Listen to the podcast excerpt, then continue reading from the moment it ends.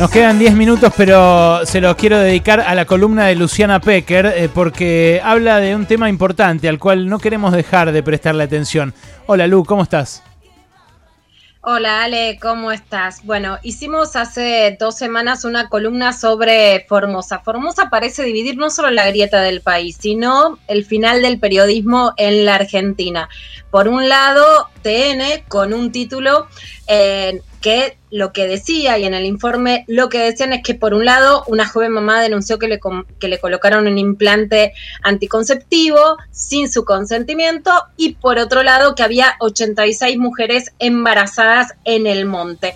Después de un informe de la Procuración, el Destape y otros medios, lo que publicaron directamente en el título es que denuncian que Clarín pagó a falsas embarazadas para que mientan contra Formosa. Formosa sería una entidad autónoma como un país aparte en el que se habla en contra. En el medio intentamos hacer periodismo con la limitación de no poder estar en territorio, ¿vale? Claramente que es lo que hay que hay que hacer en estos casos y que no se puede por la pandemia y por supuesto por la precarización periodística. Lo que dijimos en este programa es que era cierto que las mujeres tienen miedo, que hay violencia obstétrica en Formosa, que no era exacto el número de 86 mujeres tal cual se ratifica y que no era en la localidad de El Potrarillo porque eran ingeniero Juárez. Hay algo que sorprende mucho y que vamos a intentar eh, contarle ahora a los oyentes que nos están preguntando qué pasa sobre este tema con las diferentes informaciones que leen. Que ni siquiera fueron ni en el destape ni en TN a las fuentes oficiales, no del gobierno provincial, sino del Ministerio de Mujeres. Un, eh, el Ministerio de Mujeres pidió informes a Formosa. ¿Qué dijo Elizabeth Gómez Alcorta en una nota que le dio a Metro? Que era todo mentira, que era una fake news, que era una presunta puntera, como describió el destape a Ercilia, que es la mujer muy chiqui. Pudimos escuchar en este programa, yo no uso la palabra presunta puntera para descalificar a una persona, no es un delito, por lo tanto no se presume en un uno o una dirigente político barrial, no es una descalificación per se. Pero en cambio, Elizabeth Gómez Alcorta dice esto.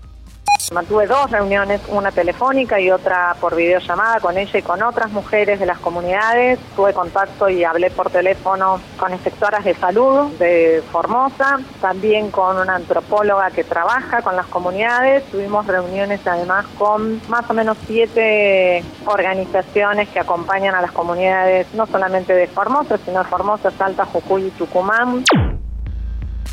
Bueno, para desgranar, ¿Es una fake news en el sentido de que estamos hablando de una información completamente falsa? No, existe miedo en las mujeres por la violencia obstétrica que viene desde antes, que se da en otros territorios, que es más fuerte en Formosa y que en muchos casos sí la he podido comprobar a través de diferentes testimonios y que además se dio sí por situaciones abusivas durante la pandemia que lo que expresaban y lo contamos en este programa es el miedo a ser separadas de sus hijos si nacían antes, si necesitaban una tecnología digamos, más compleja que la del centro de salud local y que en ese caso, por protocolo de COVID, las estaban separando de los bebés.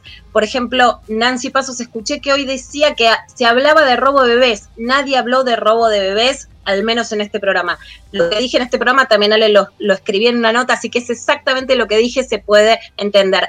Es exacta la información de TN, es inexacta, no se puede eh, poner mal una localización que es otro lugar territorial y no se puede poner un número de 86 personas. Ahora, la ministra de Mujeres se hace cargo y habla con la localidad habla con las referentes locales, habla con Ercilia o la descalifica de presunta puntera que estaría pagando plata, no. Entonces, si hoy tenemos un Ministerio de Mujeres, el Ministerio de Mujeres dice, dice que esta situación no es la que contaba TN, pero que no es una situación que descalifica y que descalifica a esta interlocutora. Ercilia nos vuelve a hablar hoy para eh, este programa y lo que nos dice es que no reveló todas las mujeres que estaban porque tenía miedo de dar información y de las represalias. Esto nos dice. A ver. Sí, estoy dando los nombres porque estoy entregando y después lo persiguen. Y yo tengo miedo que después lo persiguen y lo maten. Eso es mi miedo. Por eso este, nos habló ella, nos habló con una de los contactos que, que le dieron no sé quién será que dio mi número, pero como dijo que es ministro, la respetamos mucho que es ministra, entonces este, hablamos. Eh, no, dije que no hablé, pero le dije la verdad. No dije otra cosa, mentira, no dije, le dije la verdad lo que está pasando en nuestra comunidad. Bueno, eso es todo. No, lo que dice Ercilia es que habló respetuosamente, que no dijo todos los nombres de las personas. En el destape se publican nombres de cuatro mujeres, que eso viola su derecho a la identidad. Si vos me preguntás, ¿podés decir si TN pagó no 5 mil pesos? No lo puedo decir ni lo puedo desmentir. No estoy en el lugar para tener pruebas suficientes. Si es mentira toda la situación y el miedo de las mujeres a cómo van a ser tratadas en sus partos, eso no se desmiente y no lo desmiente el Ministerio de Mujeres.